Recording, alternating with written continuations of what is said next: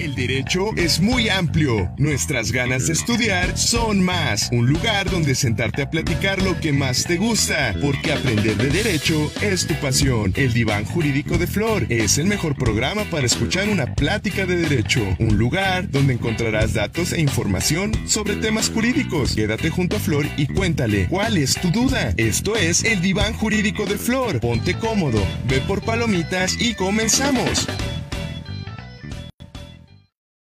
Hola, hola, hola, buenas, buenas noches. Bienvenidos al Iván Jurídico de Flor, el mejor lugar para tener una rica platiquita de derecho antes de irse a dormir. Gracias por estar el día de hoy aquí conmigo para eh, pues seguir hablando de derecho.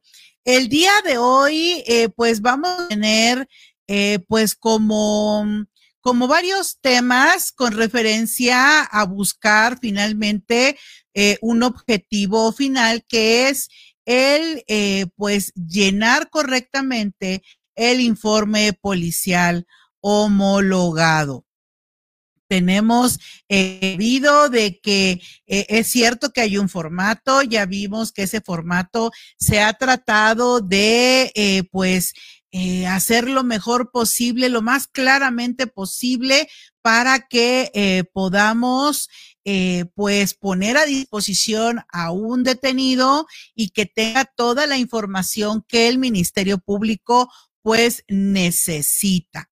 Y eh, a veces pensamos que con el simple hecho de decirle al policía, mira, este, mijo, aquí está el formato, todo tuyo, este, llénalo, ¿no? Eh, decimos, pues si el formato ya tiene todo, ya es bien fácil, no pasa nada, nada más que lo lea y rellene los espacios.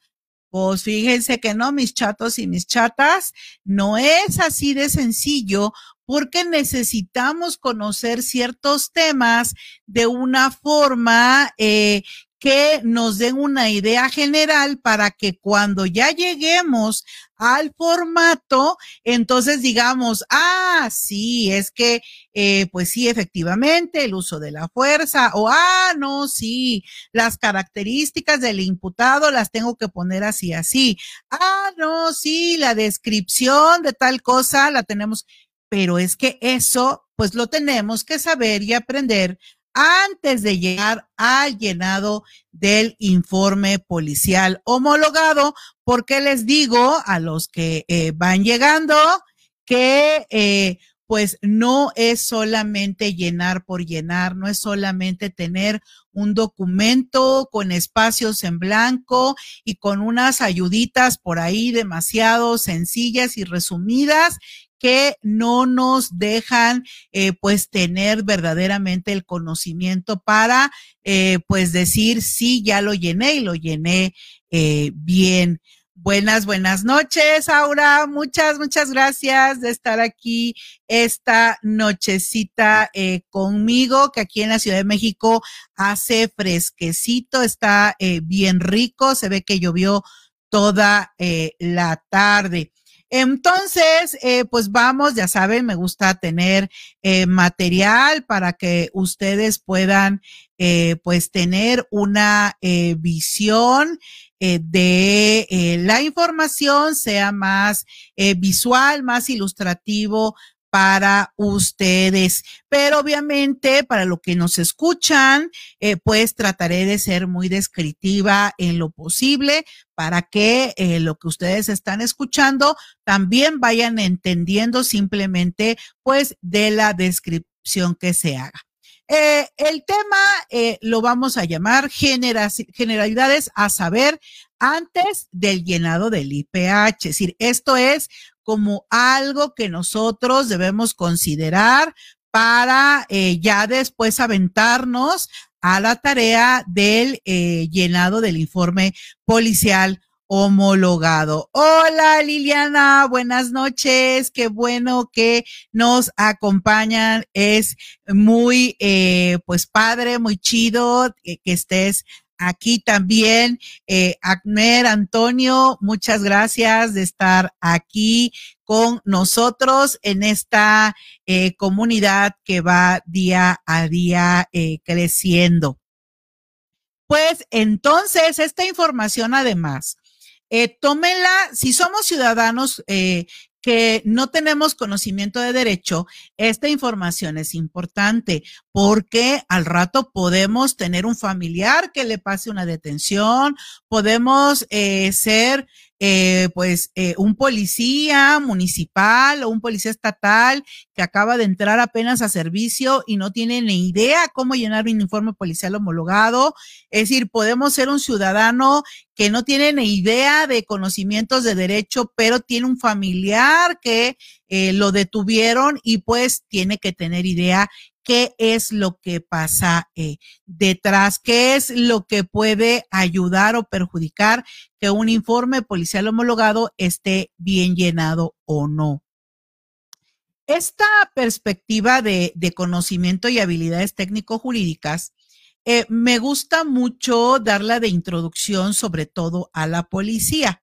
Y también es importante que ustedes lo vean para que entiendan cuál es la responsabilidad tan grande que tiene un policía que no tan solo debe de saber sus obligaciones establecidas en el 132 eh, del Código Nacional de Procedimientos Penales, sino que además debe de tener otras habilidades que pues no lo dicen los libros. Eh, estas habilidades son, por ejemplo, que eh, pues los policías tienen que ser observadores y en el IPH es importante un policía que desarrolle esta habilidad de observación, porque cuando le toque ya llenar la parte de la narrativa y tenga que describir lo que vio, lo que ve, eh, pues eh, si no es observador, puede pasar detalles que son importantes para que el Ministerio Público, al leer el informe policial homologado, entienda y eh, diga, ah, ok, no estuve en el lugar, pero el policía me lo describió también que pues es como si yo estuviera eh, ahí. Luego tenemos eh, lo que es el eh, trabajar en equipo. Ustedes dirán, ¿qué tiene que ver eso con el informe policial homologado? Tiene mucho que ver.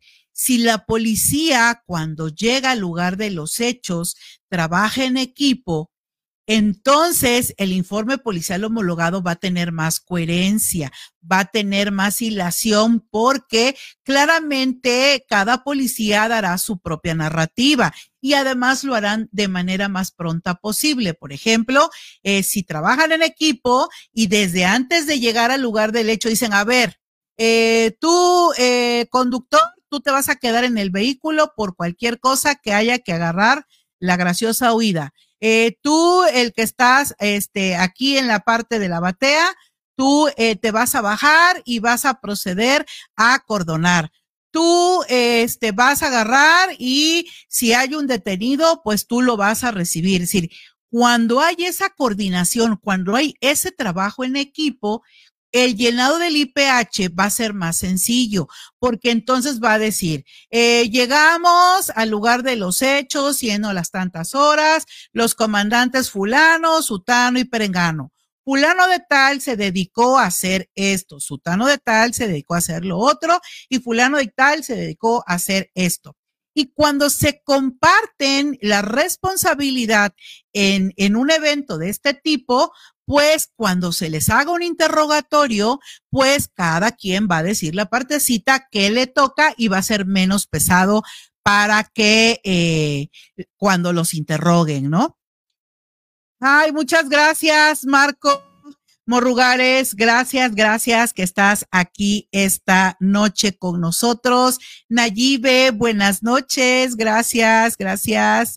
Y Mela Mora, muchas gracias de estar aquí el día de hoy acompañándonos.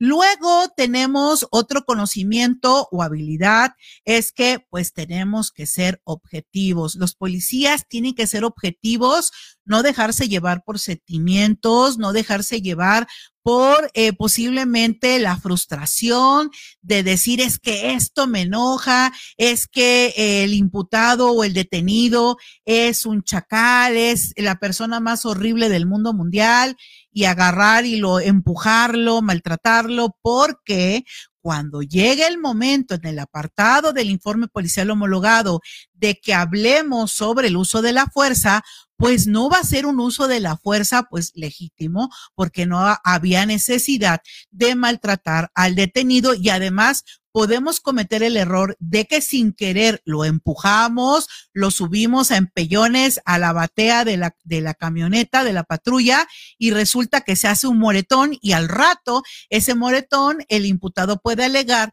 de que eh, pues se lo hizo la policía, de que lo golpeó directamente y este, y como ustedes no, normalmente no ponen esa información de esos manejos eh, eh, toscos, eh, utilizando esa fuerza eh, para poder movilizar al detenido, pues obviamente no va a estar en el IPH y al rato puede causar pues un problemón porque pues hay jueces que toman la decisión de que, ah, tortura, este, libertad, ¿no? Hay otros que dicen tortura, ese vista al Ministerio Público, pero la flagrancia estuvo plena, no hubo ningún tipo de complicación, la tortura no fue al momento de la flagrancia, por lo tanto, no eh, se deja en libertad, pero sí ábrase carpeta de investigación a los policías. Entonces, la objetividad, ante todo, de, es muy importante.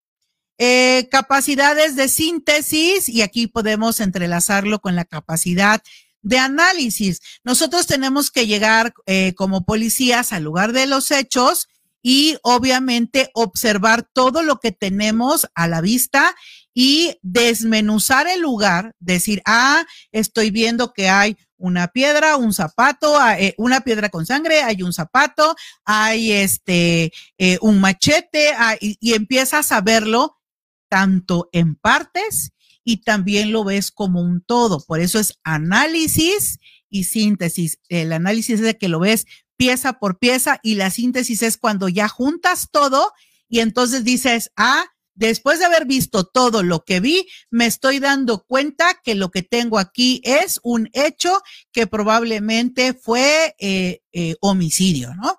Este, por eso es importante que sepamos ser observadores y que sepamos también analizar y sintetizar el lugar de los hechos para que en la, en el informe policial homologado pues podamos nosotros explicar bien parte por parte lo que había en el lugar.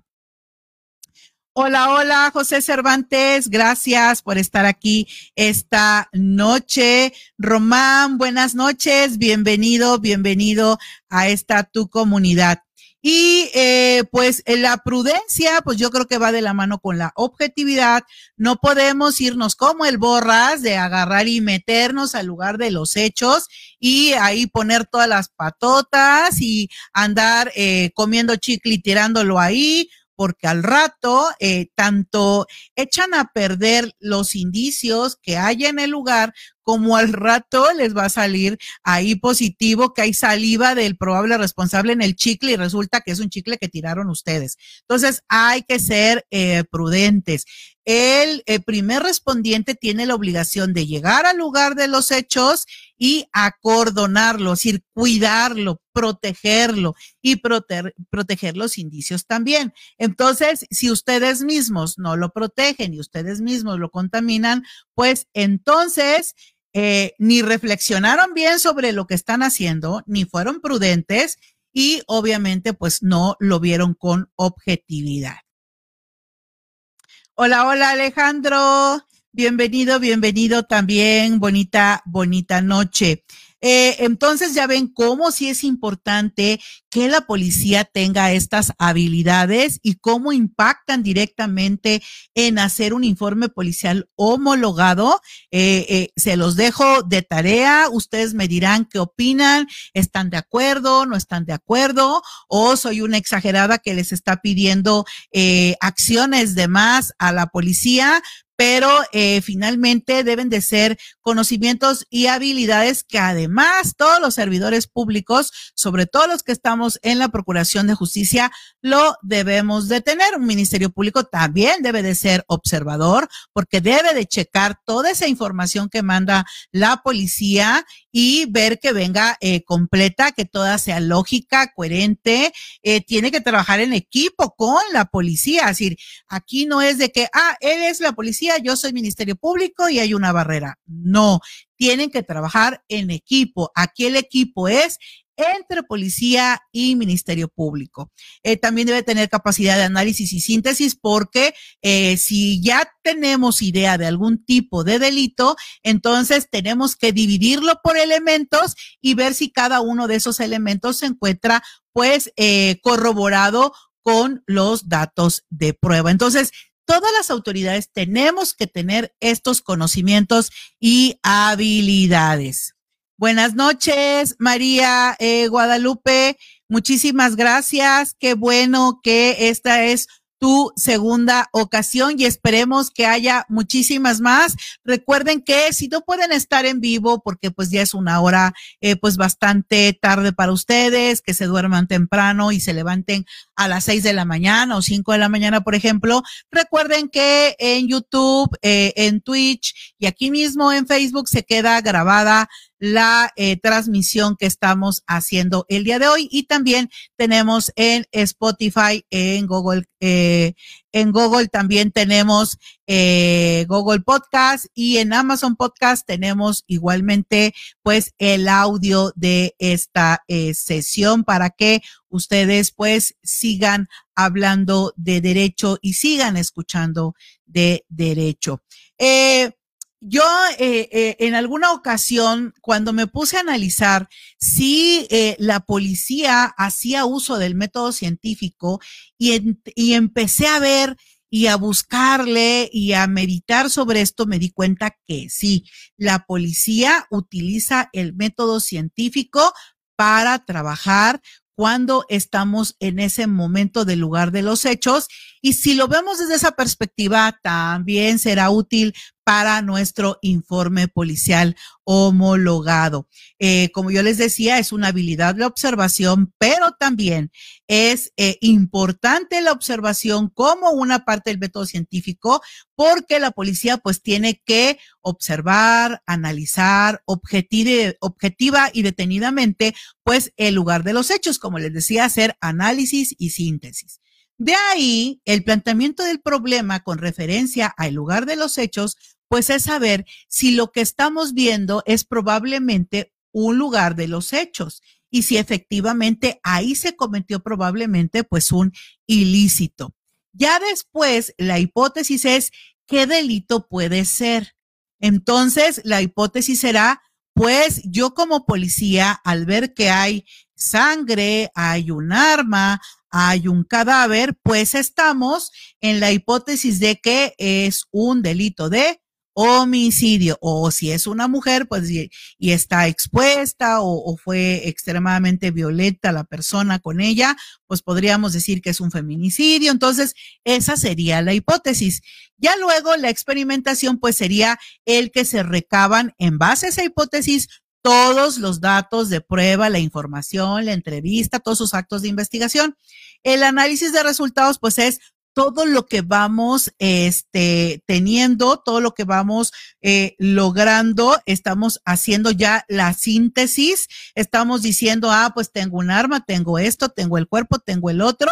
Entonces, todo eso, pues sí, me da sí o sí la certeza de que estoy ante el delito de homicidio. Y finalmente, las conclusiones es el informe policial homologado que después de haberlo llenado en base a todo este método científico, pues se lo entregamos al Ministerio Público.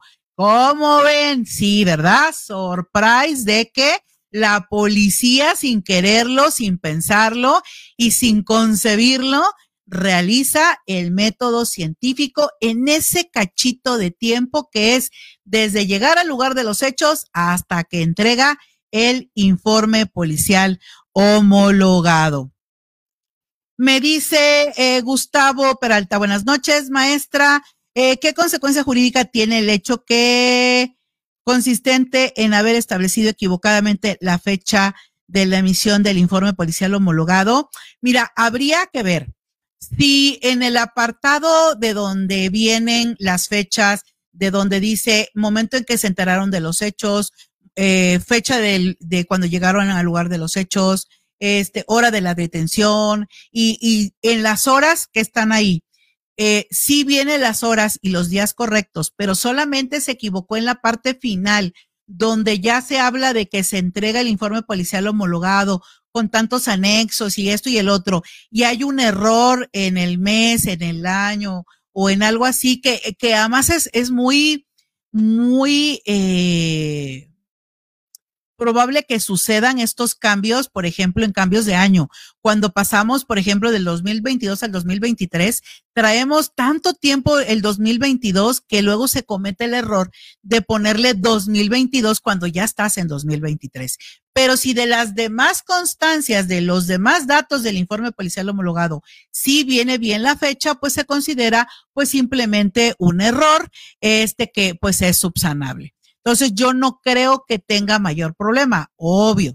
Si tiene mala fecha abajo, tiene mala fecha arriba, tiene mala fecha la, y hora de la detención, tiene mala fecha y no sabes en realidad cuál es la buena, ahí sí yo creo que habría eh, problema y si sobre todo la fecha esté mal en el apartado de la detención, a qué horas y eh, qué día se detuvo a la persona, uy, ahí sí yo creo que habría eh, carnita para que la defensa pues se agarrara y dijera, eh, su señoría aquí dice que lo detuvieron este el, el el 5 de enero del 2022 y por acá tiene 2023 y por acá dice febrero y por acá, por lo tanto, como no hay certeza, eh, existe la posibilidad de que no fue correcta la detención de la persona y que ha pasado más tiempo, hubo dilación y no hubo flagrancia y echarse ahí pues eh, el, el choro y pues igual y convencen al juez o el juez mismo diga, a ver, este abogado,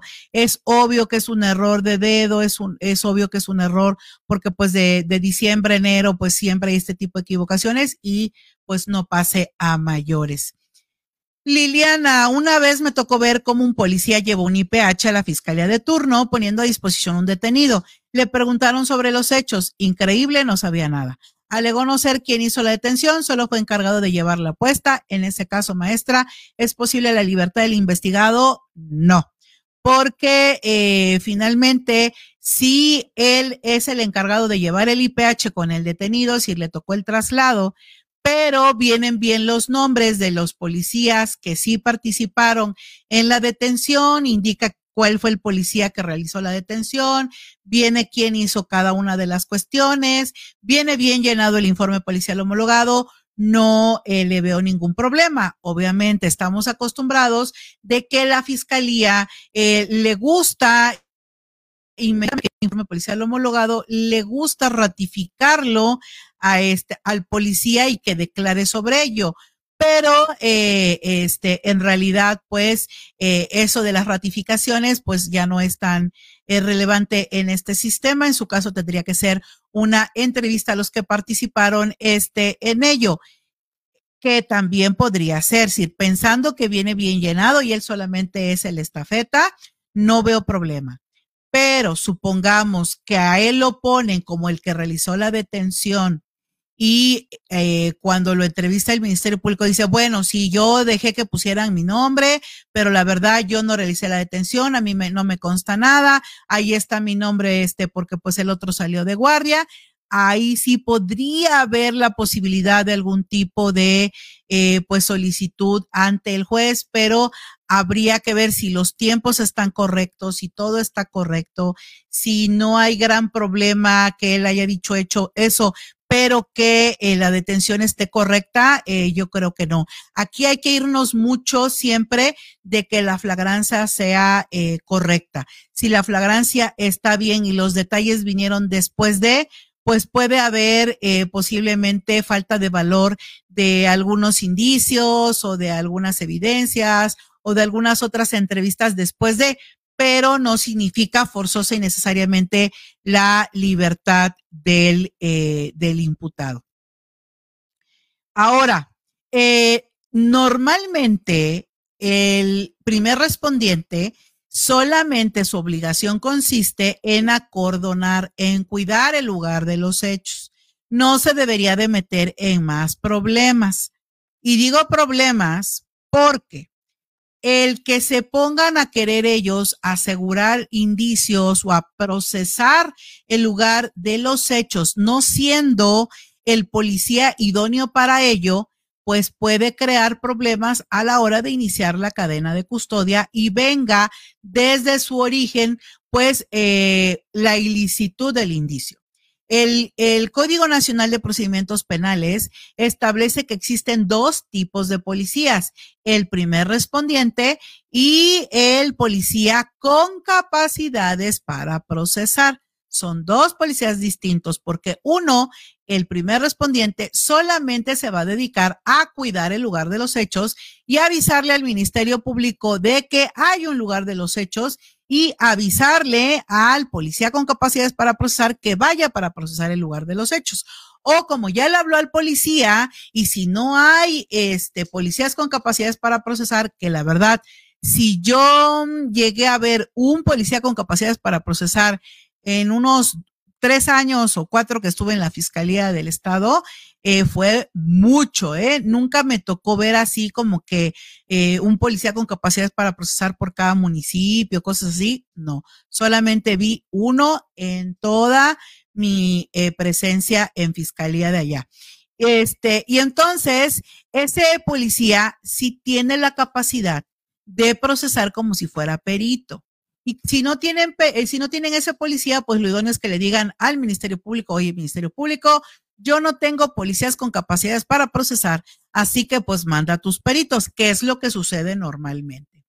Pero, ¿en qué casos podría la policía primer respondiente hacer priorización o hacer el levantamiento de esos indicios por el llamado priorización? La priorización eh, es cuando si yo no hago esa actividad, si, si yo no recojo el indicio, se puede perder. Por lo tanto, yo no tengo que esperarme a que se pierda el indicio. Un ejemplo de, de en qué momento tendríamos que priorizar sería eh, que tenemos un lugar de los hechos de homicidio está el cadáver, está el arma ensangrentada, este, hay este, posiblemente hasta cabellos, pero es en un lugar abierto y las nubes nos avisan que ya va a empezar a llover y hasta sentimos una que otra gotita que nos está cayendo. Ahí podría hacerse esto, priorizar. Urge levantar esos indicios. Oye, fiscal, este, ¿sabes que ya va a llover? ¿Qué pasó? ¿A qué horas llega el perito?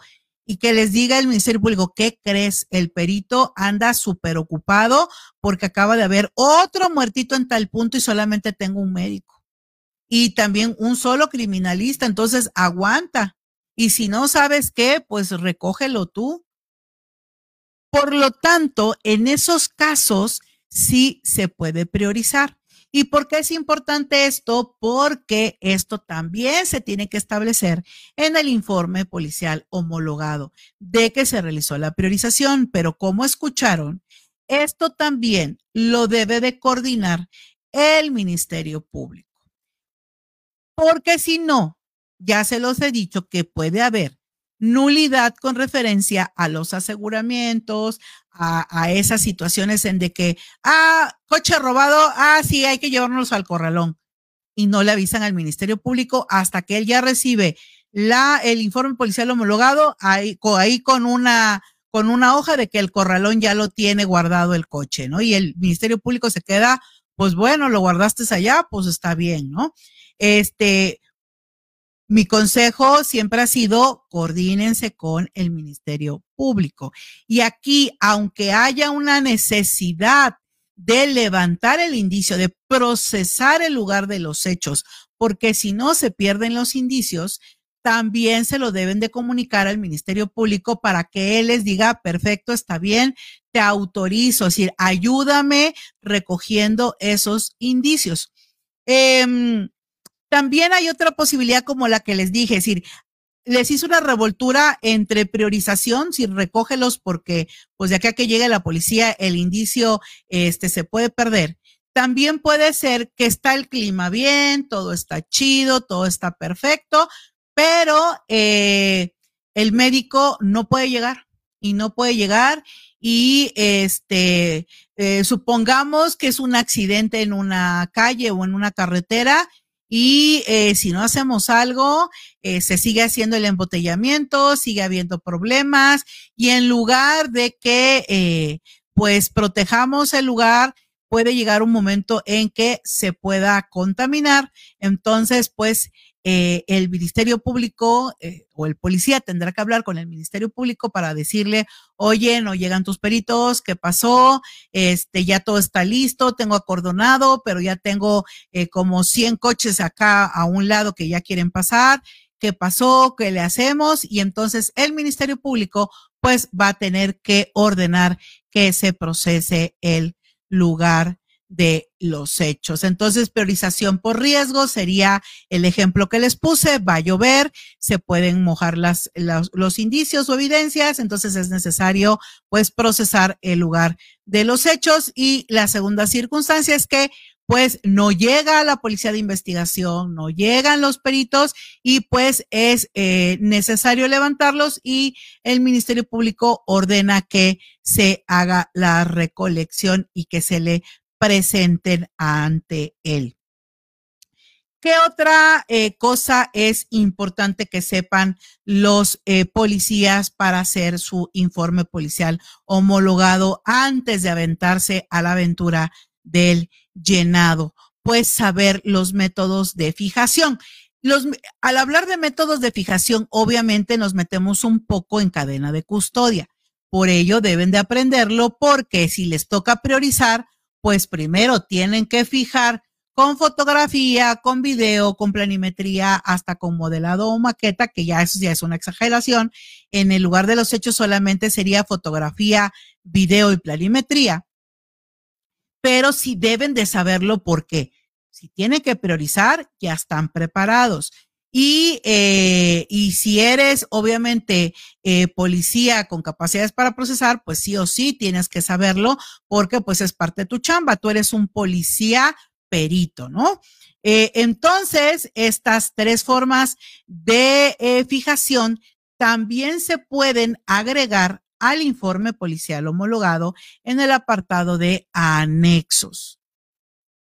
Hola, hola, Nadia. Eh, qué bueno que estás aquí. Bienvenida eh, seas esta nochecita. Entonces, fotografía, eh, el consejo es de que pues cuando agreguen fotografías, pues tengan planos de lo general a lo particular, así como ciertos planos panorámicos que nos dé la visión lo más completa posible. La ventaja de los nuevos celulares es de que pues tienen esas posibilidades, fotografía cuadrada, fotografía panorámica, fotografía este pro, fotografía este hasta de lenta, rápida. Entonces, aprovechemos estas tecnologías y pues utilicémoslas.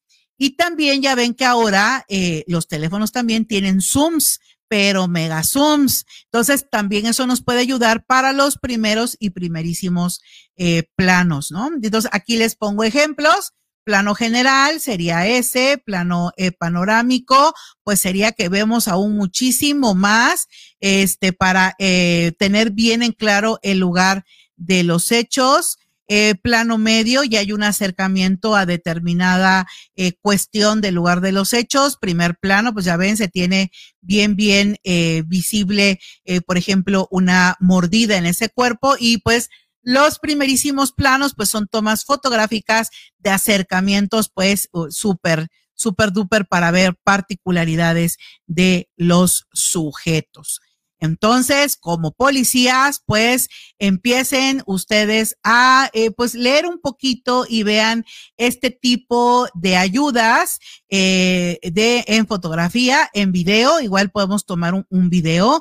Igual si decimos, pues es mejor a veces un video que una foto, pues tomamos video de manera, eh, no sé, damos, hacemos como ese 360 con el teléfono para que tengan una vista eh, general y completa de 360 grados. Podemos tomar un video de frente, de un lado, del otro. El chiste es de que nunca está de más llevarle al Ministerio Público esta información en el informe policial homologado. Hola, hola, mi tú, Luna, buenas noches y qué bueno que te guste este tema. Muchos se van directo a ver el llenado del informe policial homologado, pero pasan de alto que primero para poder llenarlo tenemos que tener ciertas bases eh, prácticas para luego, ahora sí, ir con seguridad a llenarlo. Eh, Nadia, gracias maestra, como siempre en el estudio continuo y que mejor que con usted que siempre me retroalimenta. Ay, muchísimas gracias Nadia. Ese es eh, pues, pues un gusto para mí de que eh, pues eh, les guste a su vez este tipo de temas y este tipo de contenido que lo hago eh, de verdad con mucho cariño. Me gusta que sigamos hablando de derecho. Buenas noches, Álvaro de Jesús. Gracias, qué bueno que te esté gustando este tema.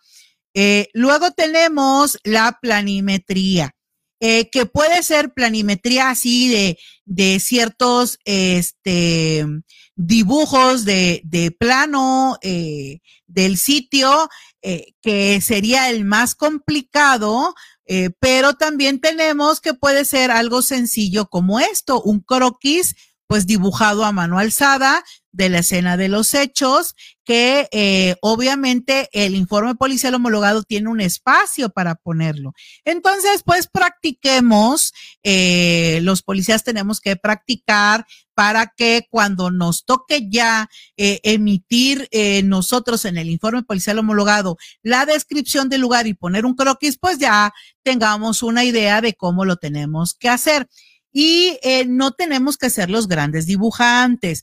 Eh, me, me tocaron en alguna ocasión y me daban mucha ternura que, por ejemplo, eran muy descriptivos en el dibujo y me acuerdo que era eh, un lugar de los hechos de homicidio donde había unas nopaleras y le dibujaron los nopalitos y cosas así. Yo luego les digo que no se compliquen tanto, eh, que hagan eh, dibujos donde tengan ciertas, eh, ciertas formas. Eh, por ejemplo, que eso es lo, lo de la planimetría. Ya ven que, por ejemplo, una mesa es un círculo con, eh, con varias, eh, con rectángulos o con cuadrados y eso es una mesa. Los rectángulos pueden ser una sala donde se vean los muebles, por ejemplo, la cama. Es decir, podemos utilizar figuras geométricas y hacerle aquí, miren, como dice eh, que eh, se le puede poner una eh, leyenda. Entonces, a cada figura geométrica, pues le damos un inciso, miren, ABC, y aquí describimos qué es. Porque si como nada más es una figura geométrica y no, y puede ser que no quede muy claro, pero no importa porque lo idóneo es simplemente que esté ubicado ese objeto con una figura geométrica y en la leyenda pues le demos el nombre a esa figura geométrica. Y con eso, pues nos vamos a ayudar mucho al momento de llenar el informe policial homologado en el área de croquis. Ahora, no nos debemos de olvidar, y yo sé que fue un tema que ya tocamos y aquí nada más lo vamos a ver así como de refilón, eh, del control provisional. ¿Por qué es importante el control provisional? Y ahorita más adelante también recordaremos la flagrancia. porque tiene que ser parte de la descripción que tiene que hacer el policía en la narrativa que hace como primer respondiente. Es decir, él tiene que decir cómo es que se da cuenta eh, de que se está cometiendo un delito y a veces puede ser porque empezó con un control provisional preventivo. Que recuerden que hay en grado menor y en grado mayor. Es decir, si nosotros tenemos, por ejemplo, eh, que estamos en un operativo porque acaban de matar a alguien y eh, se mandó la alerta a todas las patrullas que quien lo mató venía en una moto eh, con tales características y él venía vestido también con tales características, entonces arman el operativo y eh, cuando detienen a todas las motos, pues ahí es donde puede haber la posibilidad de que exista un control preventivo provisional en grado menor. Porque entonces yo ya tengo las características previas de esa denuncia y voy a ver, a ver, tengo aquí una moto, es moto, así, roja, sí, eh, tiene un, una persona que la conduce, sí, que va todo de negro, sí, no. Este puede ser que sea el, el, el vehículo, la moto ganadora, de que este sea el que acaba de realizar el homicidio. Entonces, esta, esta denuncia previa de este hecho me da la posibilidad de que yo entonces pueda detener a esa motocicleta, pero no detener en el aspecto de que ya me lo llevo detenido, no, sino decirle, te detengo parcialmente tu marcha, te limito el tránsito, necesito hacerte unas preguntas. Y además necesito ver tu vehículo porque para estar seguro que coincide con la descripción que me dieron referente a que una moto con una persona con tales características pues acababa de matar a alguien. Y supongamos que hasta ahí queda el eh, control preventivo en grado menor. Para que pasemos al mayor, tendríamos que encontrar algo en ese vehículo que nos dijera que sí o sí es el vehículo que estamos buscando. Por ejemplo, si nos, nos dijeran que esta persona cuando mató al sujeto, este, a la víctima, traía pasamontañas y a la hora de hacerle la inspección por fuerita nos damos cuenta que trae aquí, este, en su pantalón colgando un pasamontañas, dices, ah, esto me da la oportunidad de ahora yo hacer control preventivo en grado mayor y entonces, ahora sí puedo hacer un registro más a profundidad. Ahora sí voy a revisar la moto detenidamente y si encontré el pasamontañas y además encuentro la pistola y veo que eh, efectivamente es la moto, porque además ya me acaba de llegar el dato que la placa es 5038W y yo en la moto que tengo a la vista es 5038W, pues entonces en ese momento pues se estaría dando pues la este flagrancia de inmediatamente después. Por eso les digo que va muy de la mano el control preventivo con la flagrancia. Entonces, toda esta vicisitud que yo les estoy diciendo la tiene que poner el primer respondiente, es decir, el que realizó la detención en el informe policial homologado y lo tiene que platicar así tiene que dar a ver al Ministerio Público, porque a su vez el Ministerio Público se lo tendrá que explicar al juez que existió un control preventivo provisional, porque de la, de la plática que hace en la narrativa se desprende claramente que existió, porque lo tienen que platicar, pues no así como lo platiqué yo, pero más o menos con esa coherencia, es decir, con estos elementos que ven ustedes aquí en eh, pantalla. Hola Álvaro de Jesús, buenas noches, qué bueno, qué bueno que eh, te guste el tema. Entonces, ya que quedamos sabidos del control preventivo y que puede dar pie a la flagrancia, pues nada más la vamos igual a tomar de refilón y recordemos que tenemos la flagrancia eh, cuando está cometiendo el delito en el momento que sería, por ejemplo, cuando pues están matando una persona y de pronto alguien le llega por detrás al homicida, lo taclea, lo tira y en ese momento se le detiene. Eso sí sería con las manos en la masa. Ya de ahí tenemos la flagrancia de la fracción segunda, inciso A, donde te pide que inmediatamente después de cometerlo es detenida este, ya sea porque eh, pues fue sorprendida cometiendo el delito y perseguida material e ininterrumpida mente. De eso ya hemos visto, por ejemplo, el eh, de que eh, alguna vez ya platiqué de una persona que estaba robando una casa y se iba saliendo por la ventana del segundo piso y de pronto iba una patrulla pasando, ve que está saliendo una persona de la ventana a oscuras y con cosas cargando y obviamente pues con el este con el aparatejo ese que tienen, ay, se me olvidó el nombre, eh, pues que tiene eh, como una bocina eh, que hace, que hace este, la voz que se escucha en todos lados, que luego hacemos la broma de la orilla a la orilla, este, le dice, policía, alto, este, y esta persona pues sale corriendo porque pues quiere evitar la detención y eh, pues es perseguida y finalmente detenida. Entonces aquí se daría esa, esa, este, esa fracción, ¿no? Y finalmente eh, el inciso B de inmediatamente después de cometerlo es detenida porque la persona es señalada por la víctima o ofendido o algún testigo presencial del hecho y además tienen su poder instrumentos, objetos, productos del delito y además hay información o indicios que presuman que fundadamente lo que participó. El ejemplo que les acabo de dar de la moto, que eh, le encuentran el pasamontañas, el arma, este, es la, las características de la moto coinciden con la denuncia que hicieron en el C4. Hay señalamiento de gente que dice que sí, que esa moto con tales características y con placa tal y que es una persona eh, que llevaba pasamontañas. Es decir, hay mucha información que le dio, a la le dio la posibilidad a la policía de poner por eso ese operativo y de inmediato proceder a eh, pues perseguirla por todos lados hasta ver que eh, si era ella, pues se daría aquí en esta fracción, porque hay un señalamiento, hay eh, cosas que lo relacionan con los hechos y finalmente pues toda esta información o indicios pues presumen que fundadamente participó.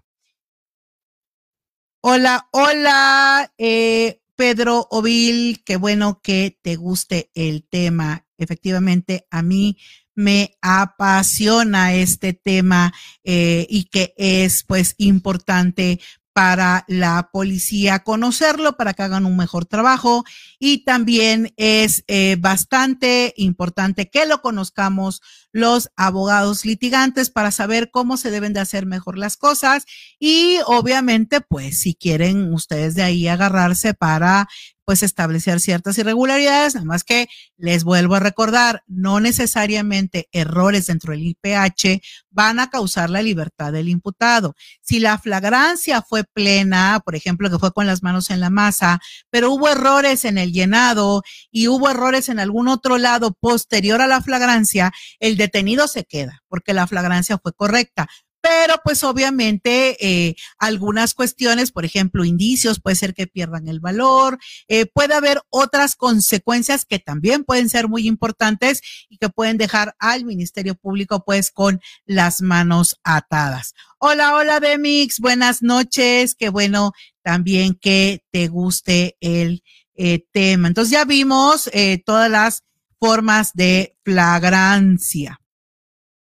Y obviamente todo esto con base en el artículo pues 16 constitucional. Ya también vimos sobre la dilación, que luego estiman que cuando hay dilación es una detención ilegal, pero eh, les recomiendo que vean ese video. Se estableció que no, no podemos hablar de una detención ilegal porque pasó cuatro horas la persona eh, eh, detenida sin haberse puesto a disposición, porque no tan solo tenemos que tomar en cuenta el tiempo, sino también tenemos que tomar en cuenta las vías de comunicación, tenemos que tomar en cuenta la orografía, tenemos que tomar en cuenta la distancia, las condiciones del punto A de la detención al punto B, que es el lugar donde estaba a estar la puesta a disposición. Es decir, hay que ver todo eso. Y como les repito, si la flagrancia está correcta, pero lo que pasó fue un retraso por parte de la policía para poner a disposición, no es suficiente para dejar en libertad a la persona y todos los ministerios públicos deben de recibir el detenido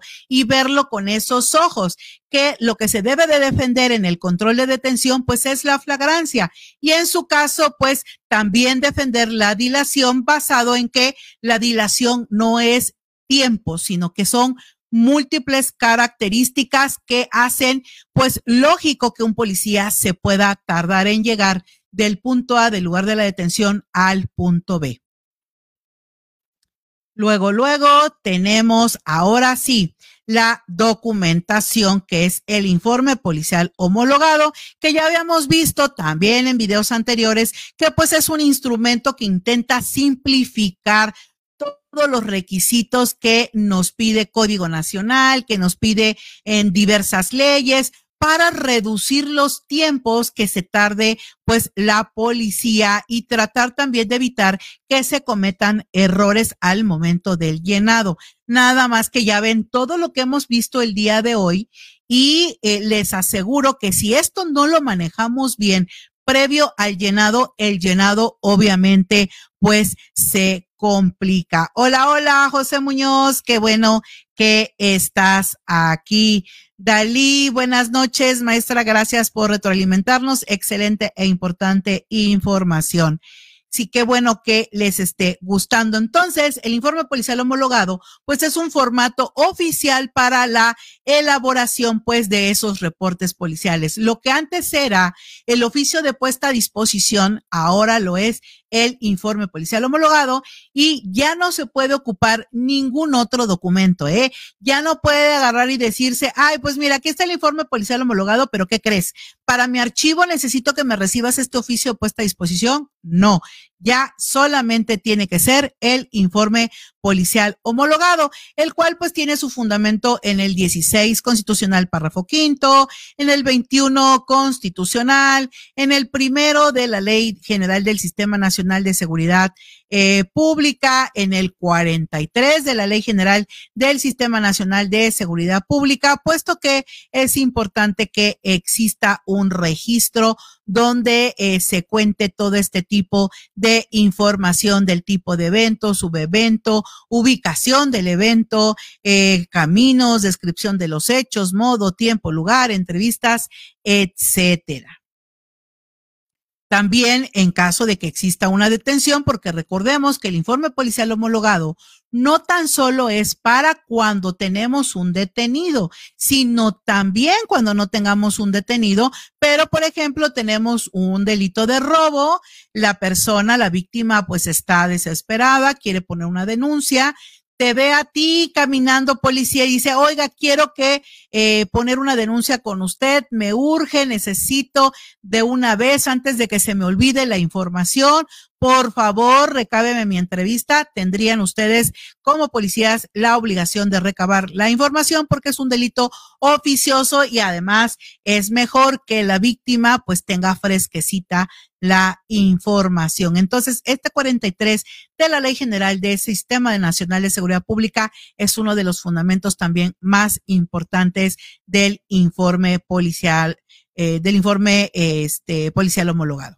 Ahora, esta es la partecita que les había dicho de que si esta parte de la cronología de los hechos se encuentra correcta y lo demás eh, tiene algún error de dedo, algún error eh, de que, ay, es que estaba acostumbrado de que pues todos, todo un año, 365 días, vengo yo poniendo 22, 22, 22, y pues empiezo el año, pues se me fue ponerle el 22 y era 23 al final del informe policial homologado, pero si aquí se puso bien la información, pues no habría por qué, eh, pues decir que es eh, irregular el informe policial homologado.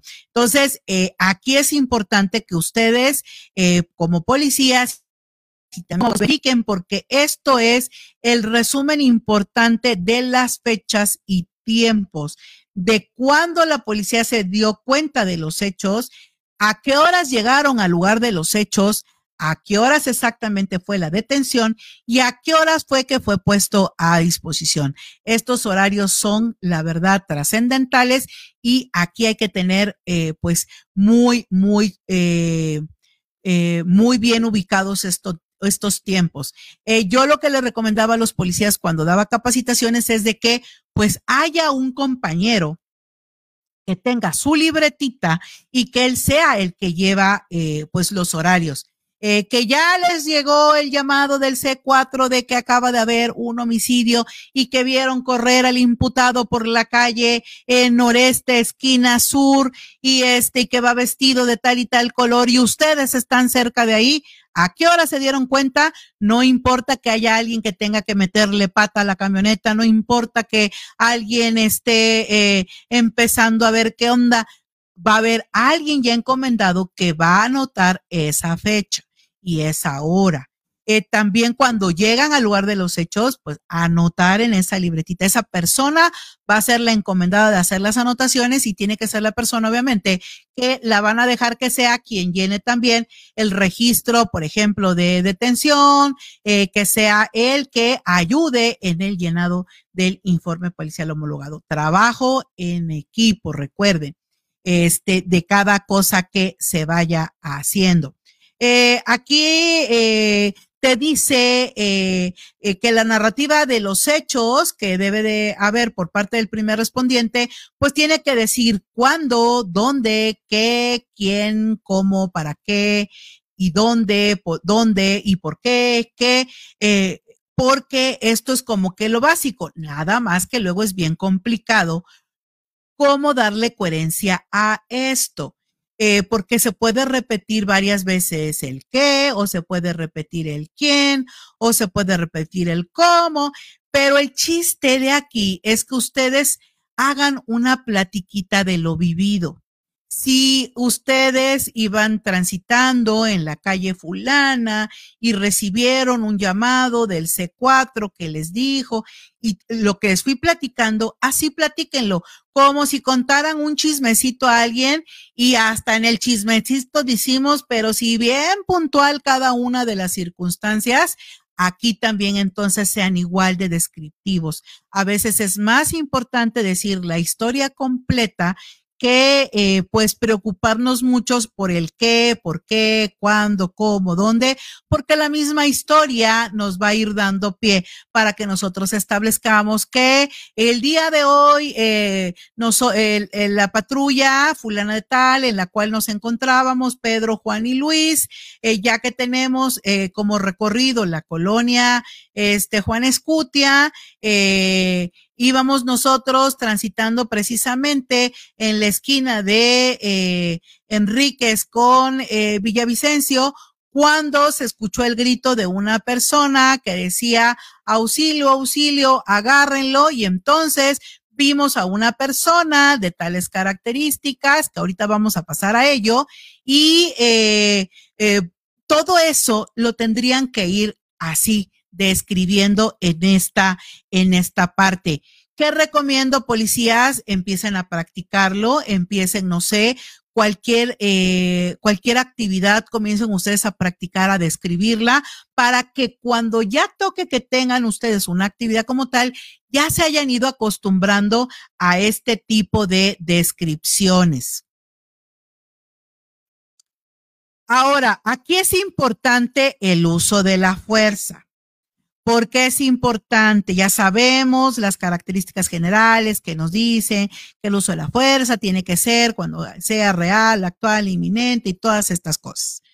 Pero ¿por qué es importante? Ya ven aquí hay, por ejemplo, esta, esta tablita que nos habla sobre los niveles del uso de la fuerza, eh, porque también hay un apartado en el informe policial homologado que es trascendental que se ha llenado por parte del policía.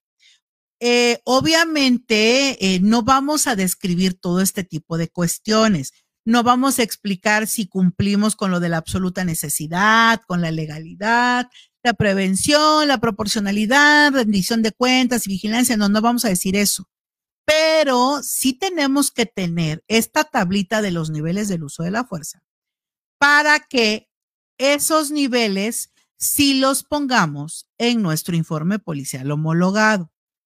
Yo insisto que si un nivel del uso de la fuerza es la presencia de autoridad, porque yo policía municipal o yo policía estatal o yo fuerza civil o yo guardia nacional o yo policía naval, tengo un uniforme y cuando yo le digo al ciudadano, ciudadano, alto, ya estoy haciendo uso del primer nivel del uso de la fuerza.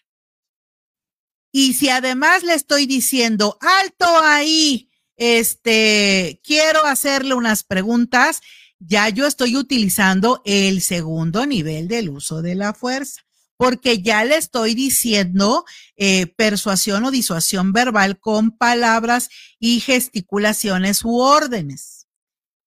Entonces, si yo ya estoy utilizando desde este momento el uso de la fuerza, pues entonces así lo debo de describir en el apartado correspondiente. Aquí, mira, ya ven el impacto del uso de la fuerza. Pues, ¿qué quiero yo lograr con el uso de la fuerza? Pues yo nada más quiero persuadirlo. Por eso, con el uniforme y las palabras, con eso es más que suficiente. O quiero restringirle el desplazamiento. Alto ahí. Entonces, eh, mi uniforme y además mis comandos verbales es porque quiero que ya no avance o eh, ya lo sujeto, ya agarro y lo agarro del brazo para que no se vaya. O eh, me voy a un nivel más, lo inmovilizo, le hago manita de puerco. O ya lo incapacito, además de la manita de puerco, lo tiro al piso y le hago una llave y le pongo la rodilla en la espalda con la manita de puerco o vengo y pues no me queda de otra y con el bastón vengo y sácatelas, le doy aquí aparte de atrás de las rodillas y hago que se le doble la pierna y cuando cae se le quiebra la... Ya ahí tenemos una lesión grave. O finalmente esta persona me empieza a disparar y entonces pues no me queda de otra y yo disparo. Entonces, todo esto es importante tenerlo de conocimiento porque cuando yo llegue a la sección del uso de la fuerza, pues yo tengo que vivir porque realicé estos niveles del uso de la fuerza. Y entonces, en este apartado dice, describa brevemente cuál fue la resistencia o agresión encontrada. Entonces, si yo le digo, eh, eh, eh, esta persona iba avanzando y otra persona gritaba, agárrenlo porque me acaba eh, de robar y entonces este salió corriendo y yo también salí corriendo pues detrás de él y cuando eh, lo agarré del brazo y le dije que ya no siguiera corriendo porque señalamiento de esta persona pues vino y me tiró de eh, puñetazos. Entonces ahí tenemos cuál fue la resistencia y en el apartado donde yo ya diga las circunstancias de modo y lugar, entonces ya vamos a, platicar que los golpes que me, que me dio esta persona, pues yo los intenté bloquear, pero eh, por mucho que yo le agarraba del brazo e intentaba solamente seguirle diciendo y hacerle manita de puerco, pues no era suficiente porque ahora hasta me daba dando de patadas y pues no me quedó de otra más que pues, este, pues tirarlo al piso y hacerle una llave de presión al codo. Entonces, ya estoy explicando aquí cómo fueron las cosas y por lo tanto, pues ya va a ser más sencillo que el Ministerio Público, si le encuentra moretones a la persona, pues pueda aducir y decir que no son moretones por, eh, por haber eh, hecho eh, tortura, sino porque fue parte del uso de la fuerza. Ya vamos avanzando más rápido, ya casi terminamos. Otra, otra parte importante, si ustedes ven acá, por ejemplo, las características físicas de la persona a la que se le aplicó el uso de la fuerza, siempre hay equivocaciones. A veces se equivoca uno en describir una persona delgada con una persona mediana. O nos confundimos en describir corpulento con obeso. Entonces hay que tener bien, bien, bien visto cómo es una persona delgada, mediana, corpulenta u obesa y no agarrar y solamente decir, ah, pues es mediana y resulta que está bien flaquito. O dicen, ay, no, es que está bien gordito, está obeso, pero resulta que no, que está corpulento y al momento que llega a una audiencia con una persona con una característica distinta, pues puede ser utilizado de que se detuvo a la persona que no era, eh, no era la correcta. Eh, Jarok Sober eh, maestro Carlos Pot M, lo hable la transmisión de estos aspectos jurídicos a la comunidad postulante en esta materia. Felicidades, Blanquita, y mi reconocimiento personal. Pronto nos vemos en SAT Nayibe. Gracias, gracias. Qué bueno que te vaya eh, gustando. Me voy a apurar lo más posible para tratar de terminar. Ahora, también otra cuestión que puede afectar, imagínense, a mí me dicen, no, el detenido es este de, de estatura, este, de complexión media y además mide 1,52. Eh, y resulta que la persona es delgada y no mide 1,52, mide 1,55. Me pueden alegar después de que no se detuvo a la persona correcta, sino que se detuvo a otra persona diferente. Y ahí sí, de verdad que podría haber problemas. También es importante que aprendan a la descripción eh, del detenido. No, eh, no es lo mismo que digamos eh, que es una persona con, eh, con el cabello, por ejemplo, rizado de chino afro, a decir que es una persona con el cabello ondulado. Ni tampoco es lo mismo una persona de cabello rubio, este, con un lunar aquí al lado de la boca, a una persona que tiene un ojo azul y un ojo café. ¿Por qué es importante esta descripción? Porque esto le dará la unicidad a la persona. Si nos equivocamos en la altura y la complexión, porque es muy similar, porque le calculamos más, pero si la persona tiene las características físicas así únicas, que tenga el cabello rizado afro y además tenga muchas pecas y un ojo negro y un ojo azul, pues sí, me pude haber equivocado en la estatura un poco, me comí tres centímetros, pero no puede decir que no es porque sus características son muy únicas. Color de cabello también es importante que lo tomemos en cuenta. Eh, tatuajes, eh, los tatuajes son los que hacen la diferencia a veces en la descripción de una persona porque puede haber tatuajes de dragones, pero cada dragón es único. Puede haber tatuajes de eh, aves, de, de triángulos, de cuadrados, de corazones, pero son únicos, entonces no están ni en el mismo lugar, no son del mismo color, no son de la misma forma. Entonces, esas descripciones de tu detenido es muy, muy importante para que quede perfectamente bien identificado y te apoyes y se vea que aunque tuviste algunas fallas de apreciación en eh, complexión y en estatura, pero no tienes ningún tipo de falla en lo que son sus descripciones más específicas. Por ejemplo, aquí tenemos las cicatrices de la cara, es decir, no hay como que eh, toda una población con cicatrices en cara por acné, ni tampoco hay chamacones que tengan aquí eh, cortado eh, una cicatriz en la ceja. Entonces, eso hay que tenerlo muy en cuenta. También la descripción de los dientes puede ser muy importante, ya que eh, pues tenemos que puede haber dientes chuecos, puede haber falta de dientes o puede haber dientes prominentes o puede haber dientes separados como como estos ejemplos que tenemos aquí y esa descripción será muy importante. También la ropa.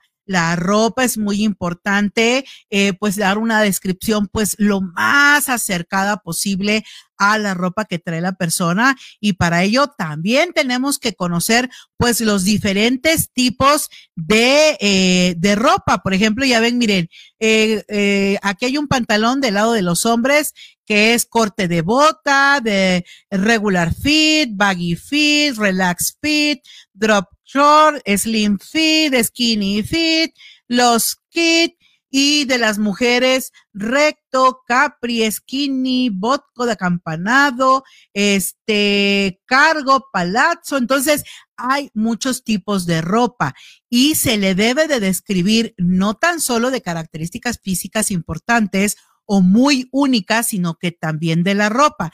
Ya me tocó a mí en una audiencia que la que la policía me describe la ropa con la que fue detenido, con, eh, por ejemplo, que es ahorita lo que vamos a venir acá, con eh, un color eh, que no correspondía a verdaderamente el color que se tenía a la vista. Y esto sucede porque si ustedes ven aquí el menú de azules es increíble. Hay no sé, como tres o cuatro tipos de azules o más, y sí medio se parecen, pero son diferentes. Entonces, siempre he dicho, recomiendo que tengan algún tipo de paleta de colores los policías y que además sea la misma paleta de colores que le muestren al, al, al Ministerio Público para que estén en la misma sintonía. Porque se dan cuenta, miren cuántos tipos de azules. Cian, cerulio, azul, eh, cerceta, ñil, azul marino, turquesa, azul acero, este, aguamarina, celeste, y no les digo, miren los rosas. Entonces, en esa audiencia me llevaron a una persona que me decían que el color de su camisa era púrpura. Y de pronto, cuando yo lo veo, resulta que no, que era color vino. Entonces, se parecen mucho, pero el púrpura tira más a morado y el vino tira un poco más a rojo quemado. Entonces, si no conocemos los diferentes tipos de colores y no tenemos una unificación de colores con el Ministerio Público, al rato el Ministerio Público va a audiencia y refiere, sí, se detuvo una persona de 1,65 eh, con este, de complexión media y con una camisa que tenía el color púrpura. Y moles, cuando lo ve el juez vestido con la ropa que fue detenido, sopas. Resulta que trae un color vino y para él púrpura tira morado y el vino tira a rojo y por lo tanto no es el mismo color.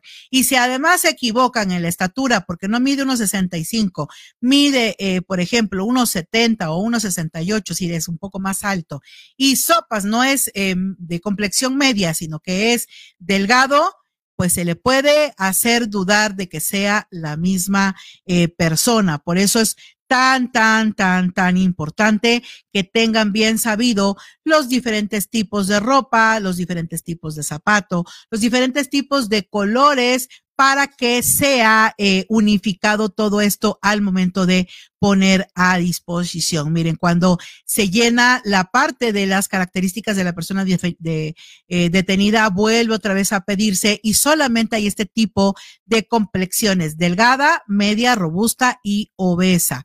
Y ya vimos los ejemplos, obeso tiene que ser muy, muy gordito como si fuera Santa Claus eh, el, el robusto es una persona que hace como que mucho ejercicio y es como que más espaldudo. El mediano pues no está ni gordo ni flaco, está chido, está medio. Y el delgado, pues es muy, muy delgado, es decir, eh, es un cinturón talla, yo creo que 28, este, y un mediano es como un talla 30, talla 32 aproximadamente. Y eh, aquí en el apartado de descripción viene que hay que decir brevemente a la persona detenida, hay que describirla brevemente a la persona detenida, incluyendo señas particulares, visibles, por ejemplo, barba, tatuajes, cicatrices, lunares, lesiones, bigotes u otro eh, tipo de vestimenta. Y obviamente aquí se repite otra vez lo de la detención. Y ya casi terminamos con referencia a la puesta a disposición. Aquí tenemos en este apartado de que podemos poner tanto los anexos que normal vienen, eh, que normalmente vienen en el informe policial homologado, como también podemos anexar, y ustedes lo ven aquí, pueden anexar documentación complementaria y te dice que puedes agregar fotografías, videografía y puedes hacerlo del lugar de los hechos, puedes agregar de la persona detenida, puedes agregar fotografía y video de la víctima u ofendido, de los objetos, pues eh, aquí primero estableces que quieres agregar, por ejemplo, fotografía y video, y aquí ya tú dices que va a ser del lugar de los hechos, persona detenida y víctima, por poner un ejemplo.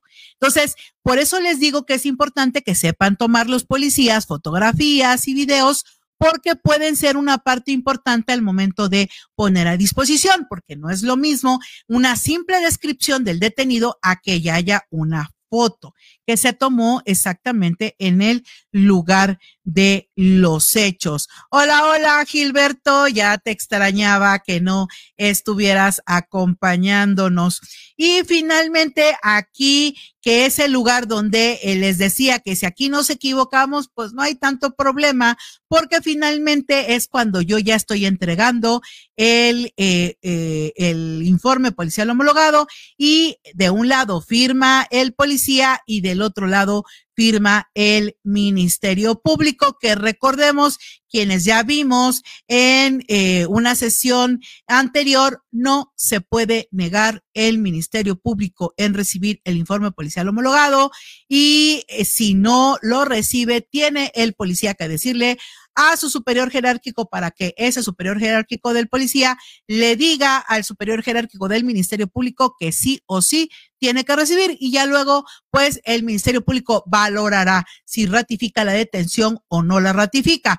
Obviamente, si me han seguido tanto de sesiones anteriores como la actual, no se puede dejar un detenido en libertad por la simple dilación, porque si la flagrancia fue perfecta, si la, la flagrancia fue correcta, la detención es legal y la dilación solamente trae algunas situaciones de falta de valor de datos de eh, prueba.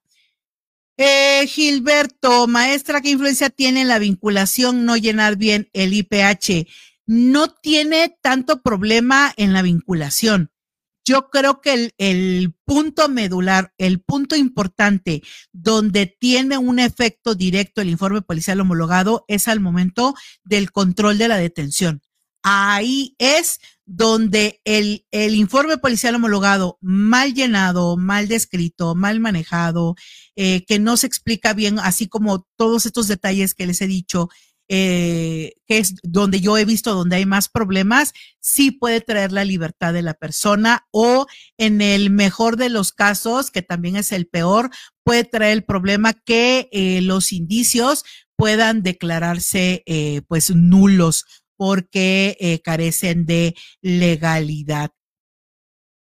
Y pues, a ver, ¿qué más tenemos? Allá terminamos qué bueno, qué bueno que ya eh, terminamos y eh, no quería eh, terminar sin este que vieran todo el contenido sobre esta parte para que la tercera, ahora sí, ya veamos el llenado más minucioso del informe policial homologado. Si conocen policías, díganle que no falten al siguiente streaming porque veremos el informe policial homologado ahora sí llenado eh, paso por paso, rubro por rubro, este, para que eh, todo lo que hemos visto en las dos sesiones anteriores, pues ahora sí lo pongamos en práctica para la siguiente eh, sesión. Pues les agradezco mucho que hayan aguantado hasta este momento Qué bueno que les ha gustado. Este espacio es de ustedes y para ustedes. Y pues, eh, por favor, pues, eh, pues síganme acompañando. Eh, si te gusta, pues síguenos.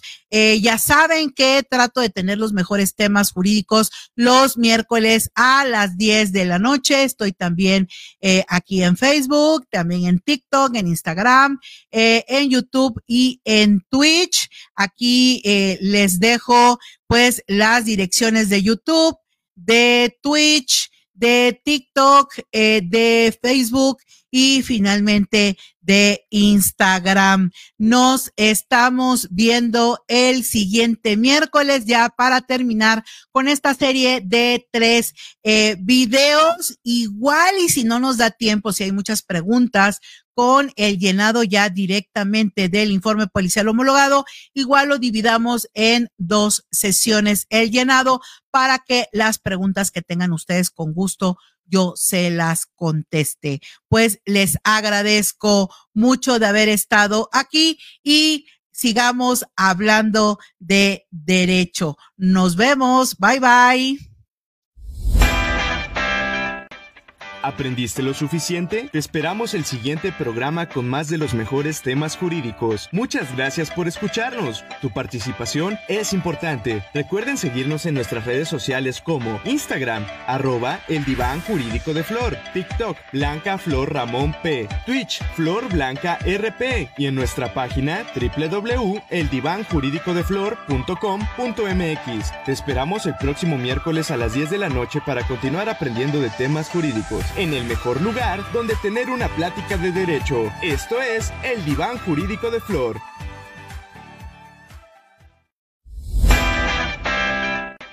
¿Aprendiste lo suficiente?